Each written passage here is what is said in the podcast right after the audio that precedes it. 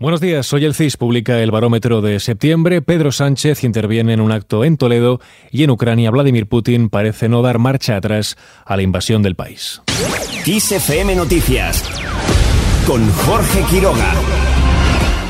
El CIS publica hoy el barómetro de septiembre. El Centro de Investigaciones Sociológicas da a conocer este jueves este barómetro en un momento en el que todas las encuestas coinciden en el claro retroceso de las aspiraciones electorales del PSOE y el avance decidido del PP a poco más de un año para las elecciones generales. En la noche de ayer, el líder del PP, Alberto Núñez Fijo, fue entrevistado en La Sexta. Allí repasó varios asuntos, entre ellos el referente a la factura de la luz. Esta era la lectura que realizaba el dirigente gallego. Bajar el IVA del gas, como nosotros hemos propuesto, es directamente rebajar el recibo de la luz a los que pagan gas. Sin embargo, si no rebajamos el IVA del gas y lo ingresamos, sin rebaja, es el gobierno el que hace después lo que considera oportuno con esa recaudación. Si el gobierno de mi país hace la misma propuesta que la Comisión Europea, tendrá nuestro voto, pero es que no la hace, porque el gobierno está grabando, insisto, la facturación de una compañía, no los beneficios. Para el PP, la forma no es que el Estado siga recaudando, sino que esas tasas especiales vayan directamente a bajar el recibo a los clientes. Insiste en que todo aquello que sea rebajar el recibo de los clientes, al PP le interesa todo lo que sea incrementar la recaudación del Estado, les parece un error. Por otro lado, criticó de esta forma la gestión del suministro del gas a España por parte del gobierno de Pedro Sánchez. Lo que sí ha hecho muy bien España es hacer unas cosas muy sorprendentes. Romper relaciones con nuestro primer suministrador de gas, Argelia.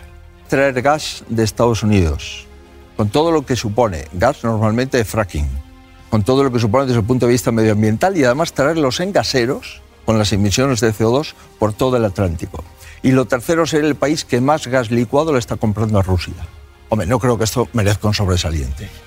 Feijó criticó también con dureza la excepción ibérica, insistió en que si estuviesen en el gobierno la eliminaría y explicó otras medidas que implementaría para tratar de paliar el incremento de los precios de la electricidad. Si nosotros tuviésemos la responsabilidad, en primer lugar intentaríamos restablecer relaciones con Argelia. Lo segundo que haría era establecer un precio máximo durante el tiempo de la crisis de las energías hidráulica, nuclear y renovable y por tanto bajar ese precio de la energía. Y lo tercero que haría es decirle a esas eléctricas, a esas energéticas, que durante un tiempo busquemos una fórmula para que le hagan un descuento directo a sus clientes. Además, Feijó defendió una bajada de impuestos, subida de salarios y actualizar las pensiones. Estos fueron los grandes temas que tocó esta pasada noche el presidente popular en su entrevista en La Sexta. Y de la intervención de Feijó pasamos ahora a la de Pedro Sánchez, que hoy visita Toledo. El presidente del Ejecutivo participa en un acto de campaña del PSOE que lleva por nombre el Gobierno de la Gente, un acto al que también acudirán el presidente manchego y líder socialista de la región, Emiliano García Paje, y la alcaldesa de la ciudad, Milagros Tolón. Al margen de este asunto, hoy el Congreso debate dos proyectos de ley. Por un lado, el de cooperación para el desarrollo sostenible y la solidaridad global, y por otro, el que modifica la regulación del juego. Además, también se debatirán la tramitación directa y en lectura única de los convenios internacionales sobre la adhesión de Suecia y Finlandia a la OTAN. Por otra parte, hoy la luz registra su mayor subida en 23 días, repunta algo más de un 27% y llega hasta los 327,33 euros el megavatio hora. El tramo más barato para este jueves será entre las 11 y las 12 de la noche, mientras que el más caro se dará entre las 9 y las 10 de la noche.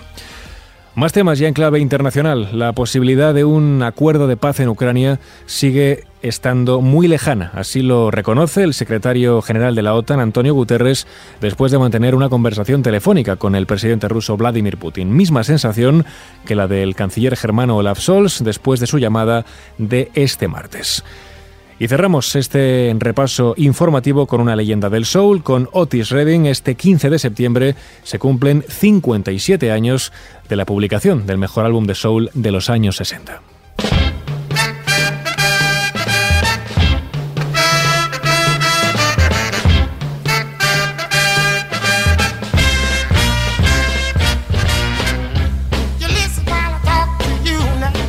Hoy celebramos el aniversario del lanzamiento de Otis Blue, Otis Redding Sing Soul, tercer álbum del artista.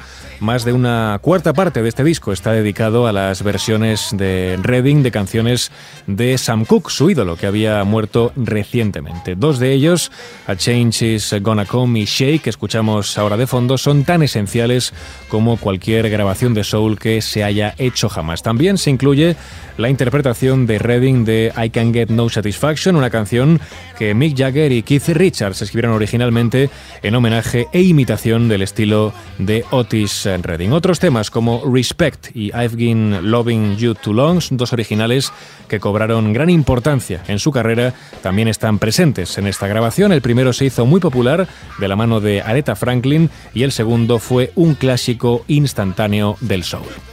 Con esto último, con el recuerdo a Otis Redding lo dejamos, más información como siempre en los boletines de XFM.